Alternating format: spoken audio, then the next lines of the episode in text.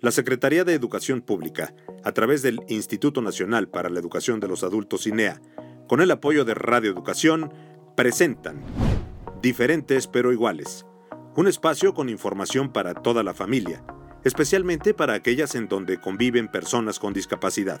Juntos, descubriremos y reflexionaremos sobre temas importantes para nuestro desarrollo como personas y en nuestra comunidad. Comenzamos. Esperando que se encuentren bien, los saludamos con mucho gusto.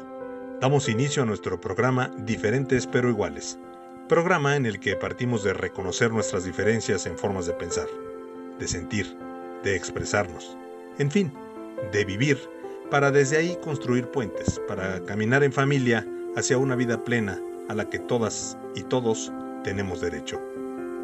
Este programa está dirigido especialmente a aquellas familias en donde viven personas con discapacidad. Durante nuestras emisiones haremos un recorrido por distintos temas, todos ellos encaminados a mejorar nuestras relaciones, con nosotros mismos, con nuestras familias y con la comunidad donde vivimos. Hoy tenemos el tema El mundo en que vivimos. Comenzamos. El cambio es lo único que permanece en la vida. De manera individual, con el paso del tiempo, va cambiando nuestra forma de pensar, de sentir nuestros intereses y también nuestras preocupaciones. En lo social, el mundo en que vivimos actualmente no es igual al que conocimos hace algunos años, o el de nuestra infancia, ni será el mismo el día de mañana. Si echamos una mirada, nos daremos cuenta de que hoy todo parece ir muy rápido. En este tema, tenemos el propósito de reflexionar sobre cómo podemos expresar nuestras emociones y mejorar nuestras relaciones con los demás y con nuestro entorno en el mundo en que vivimos. Se trata de conocernos mejor, de encontrar formas para expresar nuestras emociones y ayudarnos a relacionarnos mejor con nuestros seres queridos. Los invitamos a reunirse en familia para escuchar atentamente. Pónganse cómodos. Recuerden comentar entre ustedes lo que piensan sobre este tema. Lo mejor de este programa lo hacen ustedes. Hoy en día, las ciudades están cada vez más pobladas y podemos saber lo que pasa al otro lado del mundo porque la comunicación es casi instantánea. Sin embargo, aunque estamos muy cerca físicamente de otras personas, en muchas ocasiones no sabemos quiénes son. A veces estamos tan ocupados que no tomamos en cuenta a las personas que nos rodean y dejamos pasar el tiempo sin establecer una comunicación afectiva con ellos. Se nos olvida preguntar cómo te sientes y escuchar con atención a la pareja, a los amigos o vecinos. A veces también evitamos expresar nuestras emociones y sentimientos porque de acuerdo a cómo fuimos educados, hemos aprendido a no aceptar en nosotros mismos ciertas emociones, como el enojo, el miedo o la tristeza y hacemos como que no existen, ya que no nos gustan en nosotros mismos ni en los demás. Al no aceptar nuestras emociones, las guardamos, las guardamos y guardamos tanto que a veces las expresamos de manera que daña y lastima a los demás y a nosotros mismos. Por ejemplo, cuando los padres manifiestan a sus hijos su enojo o coraje a través de gritos o maltrato, o alguien nos hizo enojar y desquitamos nuestra ira contra la pareja, los compañeros de trabajo o contra quien no nos hizo nada. Las personas con discapacidad, al igual que sus familias, enfrentan todos los días una serie de desafíos en su vida cotidiana. Estos desafíos pueden ser una fuente de frustración, enojo o tristeza, o bien de sentido de logro, alegría y satisfacción, o una mezcla de ambos. Esto puede tener muchos matices. Para ayudarnos y ayudar a las personas con discapacidad a reconocer y expresar las emociones de manera constructiva, que es algo que todas y todos necesitamos, es necesario que juntos podamos valorar los momentos agradables y desagradables de nuestro día a día. De todos ellos podemos aprender algo y salir adelante. Hay situaciones más difíciles que otras, días que nos traen retos que a veces pensamos que no somos capaces de enfrentar. En esos momentos es importante que evitemos generalizar y usar palabras como siempre, todos, nadie o nunca. La vida no es así. Tiene muchos tonos y hay que aprender a escucharlos. Otro punto importante es hacer un recuento de tus cualidades y de tus limitaciones y también apoyar a la persona en tu familia que tiene una discapacidad a hacer ese recuento si es posible, primero de manera individual y después compartan su lista con otros miembros de la familia.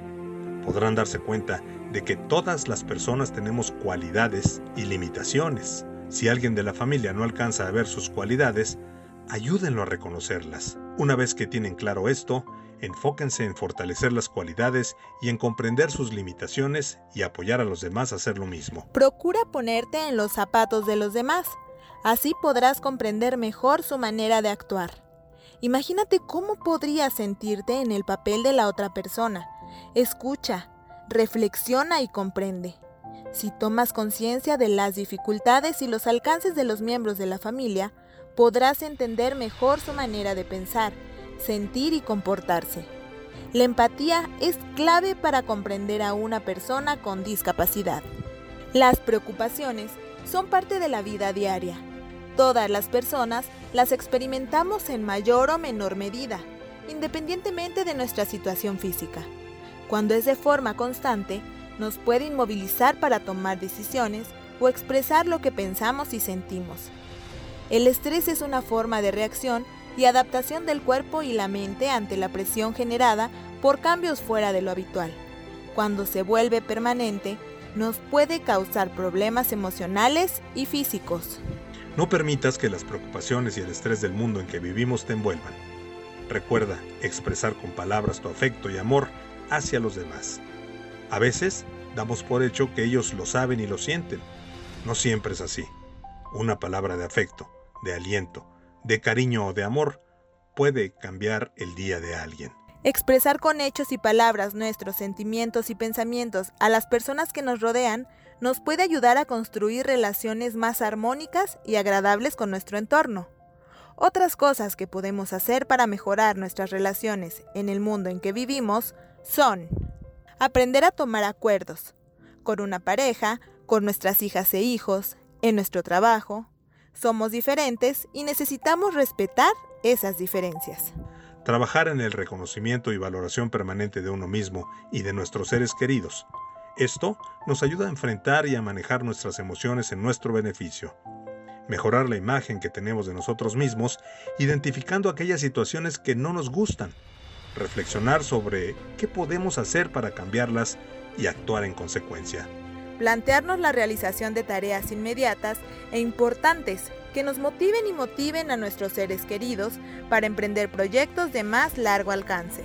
Entrar en acción, es decir, planear, organizar y jerarquizar nuestras acciones para resolver un problema o conflicto. Hoy puede ser un buen día para empezar. Hoy hemos aprendido que aún en medio de un mundo que camina cada vez más rápido y en el que parece que estamos cada vez más juntos, es más importante acercarnos a quienes queremos y expresarles lo que sentimos y pensamos. Que las preocupaciones y el estrés a veces hacen que olvidemos comunicarnos entre nosotros, pero que, en medio de las dificultades, una palabra, un gesto de afecto, de cariño y apoyo, siempre harán una diferencia en el día de alguien. Las personas con discapacidad muchas veces tienen mayores dificultades para reconocer y expresar lo que piensan o sienten. Por eso es importante que con el apoyo de toda la familia aprendan a hacerlo. Esto requiere valorar sus logros y apoyarlos para conseguir otros más. Reconocer sus limitaciones para desde el conocimiento y la aceptación trabajar juntos para superarlas en la medida de lo posible. Esto reforzará una autoimagen positiva que ayuda a su seguridad y por tanto a su autoestima.